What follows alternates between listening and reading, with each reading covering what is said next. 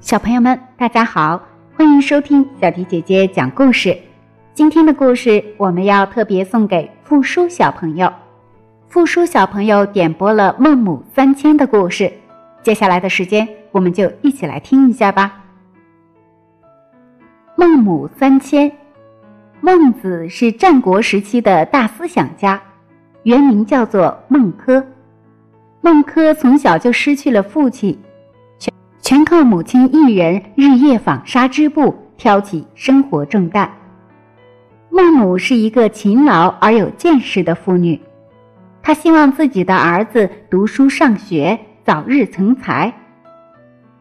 一次，孟母看到孟轲在跟邻居家的小孩打架，孟母觉得这样的环境不好，于是搬家了。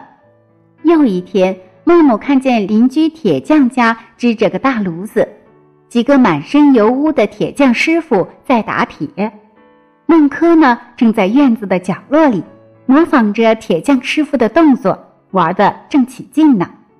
孟母一想，这里环境还是不好，于是又搬家了。这次他把家搬到了荒郊野外。一天，孟子看到一溜穿着校服的送葬队伍，哭哭啼啼的抬着棺材来到坟地。几个精壮小伙子用锄头挖出墓穴，把棺材埋了。他觉得挺好玩，就模仿着他们的动作，也用树枝挖开地面，认认真真的把一根小树枝当做死人埋了下去，直到孟母找来，才把他拉回了家。孟母决定第三次搬家了。这次他们搬到了一所学堂旁边，有个白胡子老爷爷在教一群大大小小的学生。老师每天摇头晃脑的领着学生读书，那拖腔拖调的声音就像在唱歌。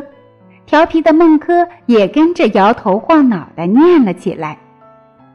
孟母以为儿子喜欢念书了，高兴得很。就把孟轲送去上学。可是有一天，孟轲逃学了，孟母知道后伤透了心。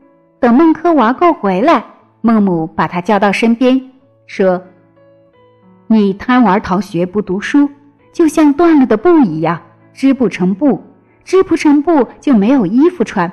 不好好读书，你就永远成不了人才。”说着，抄起剪刀。哗的一声，把织布机上将要织好的布全剪断了。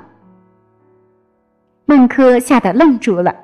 这一次，孟轲心里真正受到了震动。他认真的思考了很久，终于明白了道理，从此专心读书起来。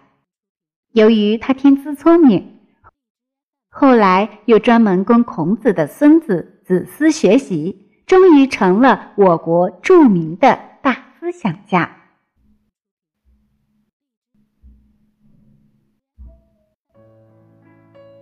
复述小朋友，这就是小迪姐姐今天为你讲述的《孟母三迁》的故事，你还喜欢吗？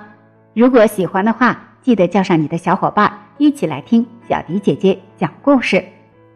今天的故事就到这里了，小朋友们，晚安吧。